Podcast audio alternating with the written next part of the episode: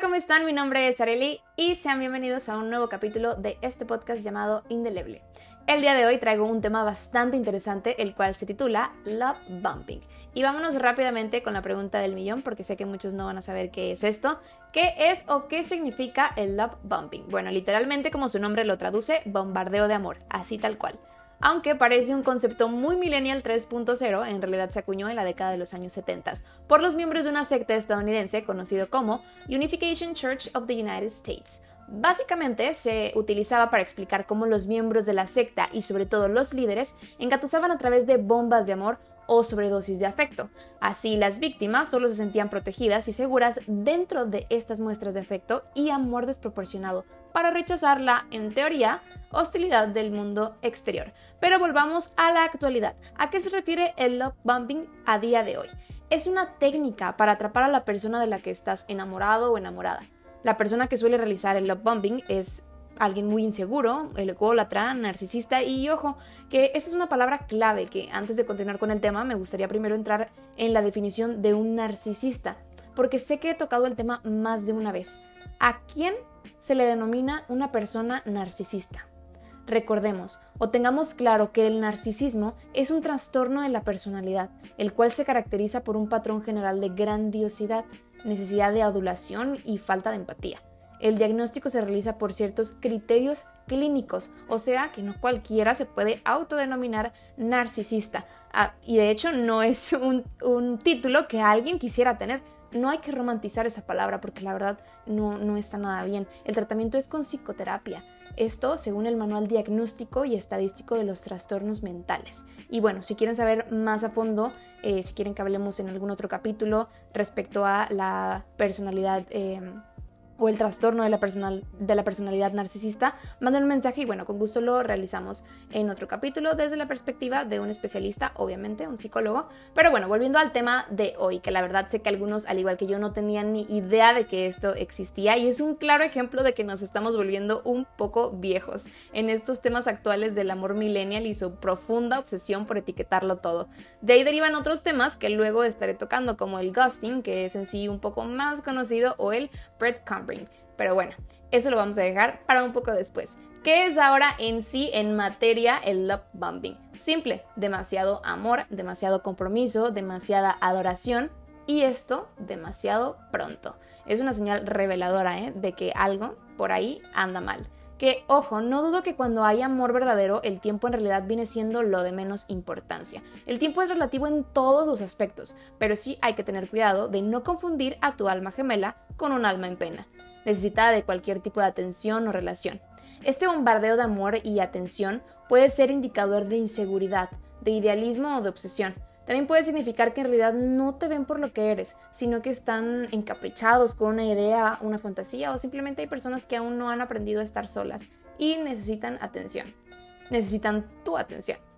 No es un crimen en sí mismo, pero predice una relación que carecerá de base de una base estable y saludable.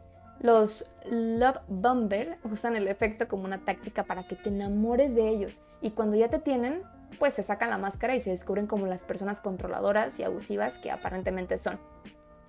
Leí en un artículo de Psychology Today del psicólogo Dale Archer que recuerda a una paciente que tenía, bueno, ella decía, ¿no? Que tenía una pareja perfecta, que la llenaba de regalos, de amor, era su príncipe azul, su otra mitad, chalala, hasta que un día Lisa, como se llama la chica, decidió salir con una vieja amiga de la universidad y le contó a su chico. Este en vez de responderle con un que te diviertas, que te vaya bien, cuídate, se enfureció, se volvió loco, se molestó, le dijo que no merecía un novio como él y se fue.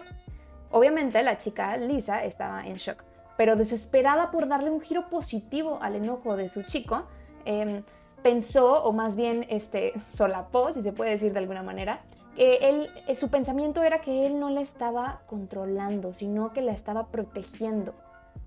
Si te controla, no te ama. Abusa de ti y puede que ni te estés dando cuenta. Por eso, aquí te damos algunos tips para saber si estás frente a un love bomber y puedas escapar de él cuanto antes.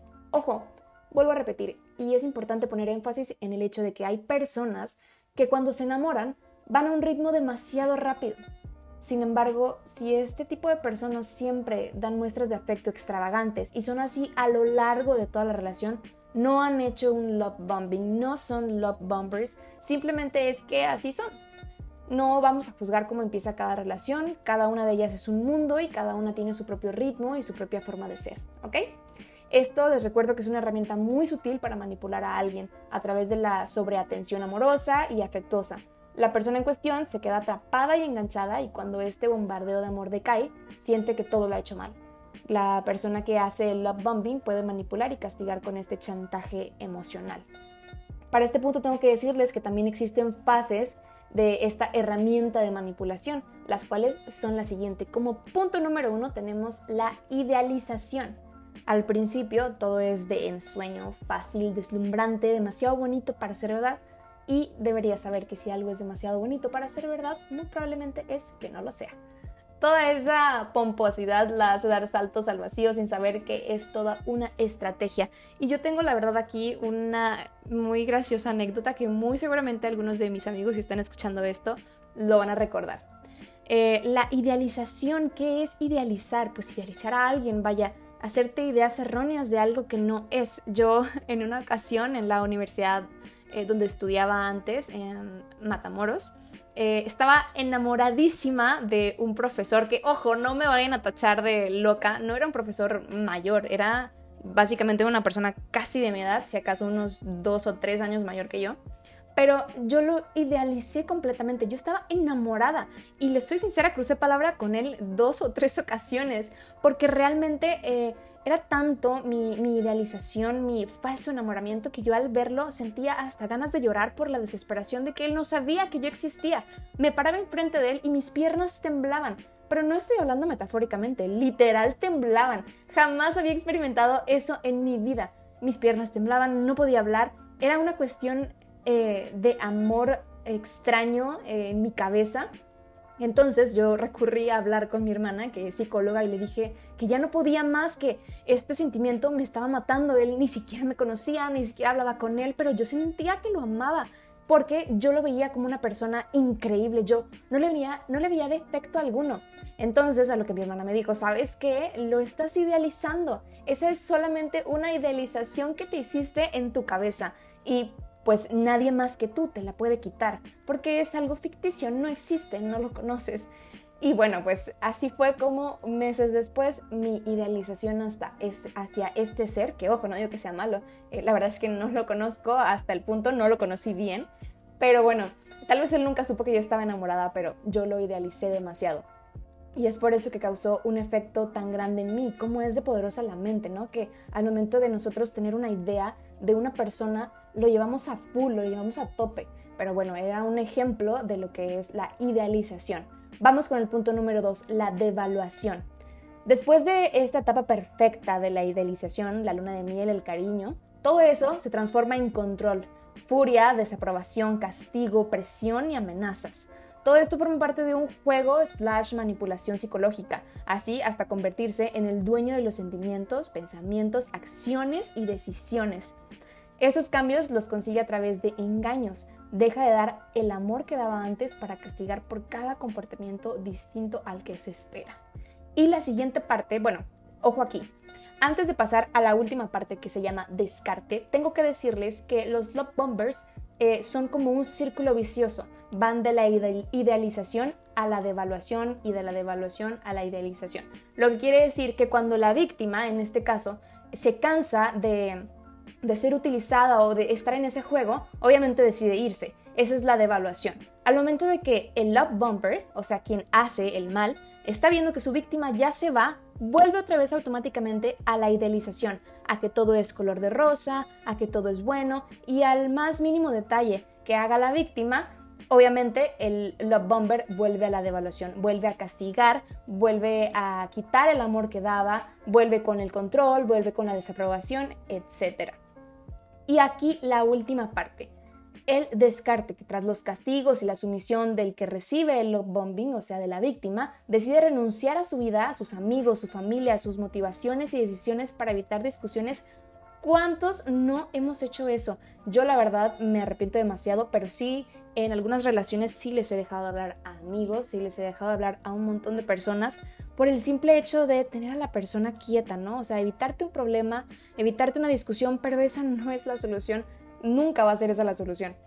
Eh, bueno, la relación solo termina de dos formas. O bien la persona sumisa se cansa de ser pisada, devaluada y manipulada y exige un trato mejor y como no lo recibe, se aleja.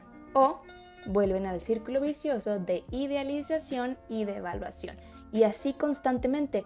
O sea que la única solución de poder salir bien librada de ahí es abrir los ojos e irte. No hay más porque ese tipo de personas no van a cambiar y te van a tener perdiendo el tiempo en ese tonto juego de idealización y de evaluación constantemente.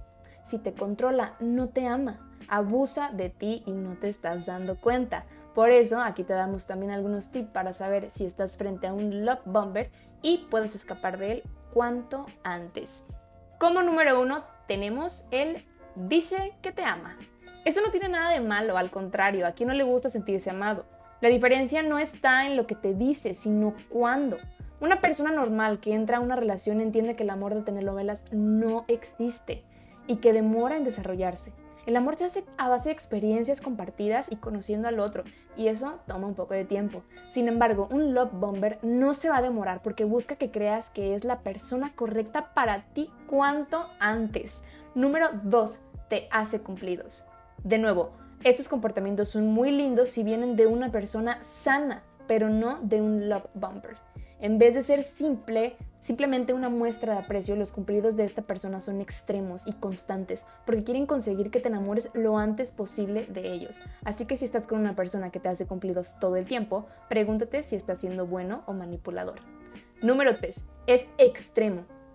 Según Jonathan Bennett, consejero de parejas y dueño de The Popular Men, estas personas usan un lenguaje para describir sus sentimientos que es exagerado y excesivo. Puedes sentirte bien sabiendo que, que eres el alma gemela de otra persona, pero si es después de un par de días o semanas, debes ser escéptico. Número 3. Te dice exactamente lo que quieres escuchar. No te lo dice porque le interese tu bienestar, sino porque sabe leerte te sientes inseguro y solo hasta que llega esa persona que te dice exactamente lo que quieres oír, pero puede que no sea genuino. Los manipuladores son muy buenos para leer a las personas y encontrar sus inseguridades. Déjame te explico. Si sientes que tu nueva pareja dice exactamente las cosas que te hacen sentir mejor, pregúntate si él o ella están siendo genuinos o si te están manipulando. Número 3 y último, se mueve demasiado rápido. Si llevas un par de semanas y ya está pensando en mudarse contigo, en casarse o algo más, no lo pienses y escápate. Esa persona casi no te conoce y está planeando un compromiso que a la mayoría de las parejas les toma meses o años. Ten mucho cuidado. Ir muy rápido es una forma de atraparte en una relación que puede tornarse un poco tóxica.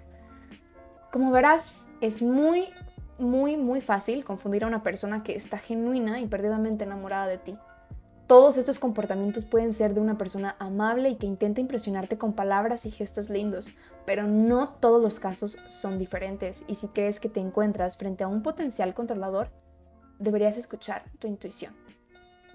Tiene que inspirar paz mental, no fatiga emocional, recuérdanlo siempre. Y por último, solo quiero agregar que ojalá que te quieran,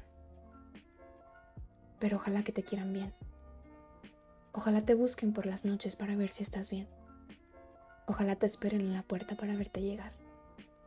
Ojalá no escondan nunca lo que sienten por ti. Ojalá amen cada uno de los rasgos que te hacen ser quien eres, cicatrices incluidas. Ojalá no esperen mucho a cambio más que verte sonreír. Ojalá te quieran, pero ojalá te quieran bien. Muchas gracias por llegar hasta aquí. Nos vemos en otro episodio y no olvides ser valiente.